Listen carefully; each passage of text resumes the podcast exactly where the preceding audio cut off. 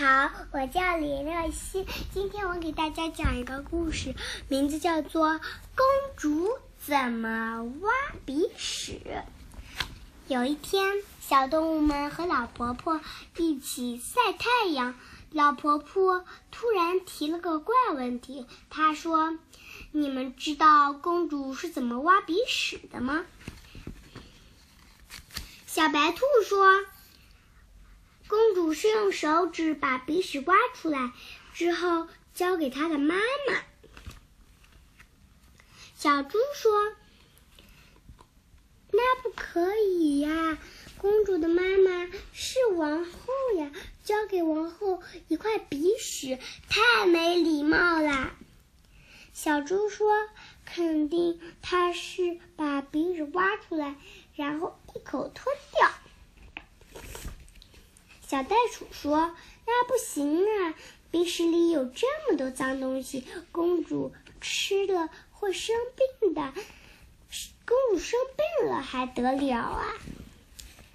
小袋鼠说：“肯定，它是把鼻屎挖出来，然后粘在墙上。如果待在肚袋里，小猫说，在肚袋里的小袋鼠会被粘在里面。”或者里面发臭味儿，小猫说：“肯定它是悄悄的把公主的地在公主的地里埋起来，那别人会踩到的。”小猴子说：“肯定它是拿着鼻屎，然后呢，假装很不小心的弹出去。”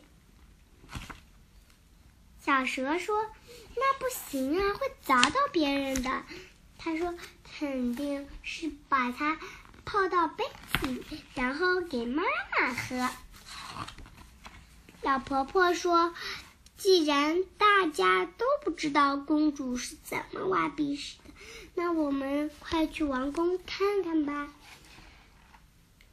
哦，原来是这样。好了，大家。我的故事讲完了，你们有书的话也可以看着书讲哦。今天我要给大家讲个儿歌，儿歌的名字叫做《夏天》。